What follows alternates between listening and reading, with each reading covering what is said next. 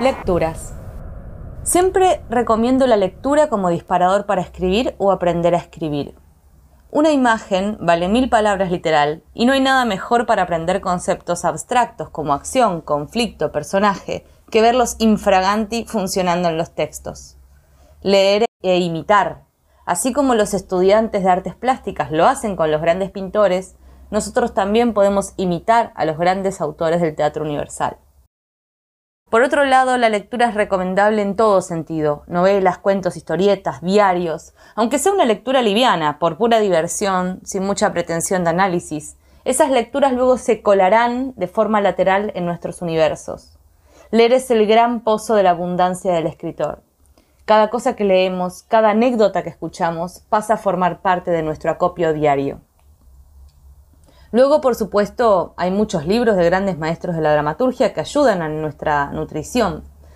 Escritos 1975-2015 de Mauricio Cartún, Carta a un joven dramaturgo de Marco Antonio de la Parra, Prohibido escribir obras maestras de José Sánchez Sinisterra.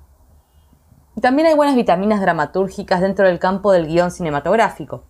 El viaje del escritor de Christopher Vogler ofrece generosamente su experiencia y teorías sobre el viaje del héroe que ayudan a la construcción de la trama dramática más tradicional. Asimismo, recomiendo leer sobre los procesos de escritura de otros escritores por fuera del campo dramatúrgico. ¿De qué hablo cuando hablo de correr de Haruki Murakami? Siempre es un buen ejemplo cuando se trata de alentar a un dramaturgente cuyas palabras aparecen con dificultad. Murakami cuenta que su proceso de escritura es arduo y que su forma de escribir más que asemejarse a un torrente de palabras en un manantial, se parece más al de excavar una mina y extraer muy de vez en cuando un metal precioso. Otra buena lectura es Escribir, de Marguerite Duras. Leer el diario, leer las manos, leer entre líneas, leer los labios. Una recomendación para el dramaturgente. Escuchar la devolución de su texto sin decir una palabra Dejar que el maestro, el supervisor, el guía, el mentor, lean sus textos como quien lee el mapa de las cartas del tarot. De nada sirve decirle al tarotista lo que uno quiere escuchar, ofrecerle data que condicione la lectura.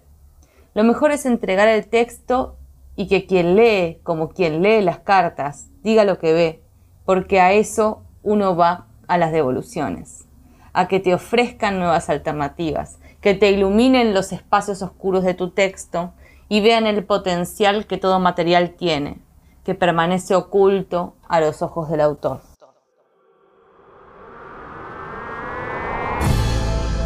Las listas, una publicación sonora de Editorial Libreto.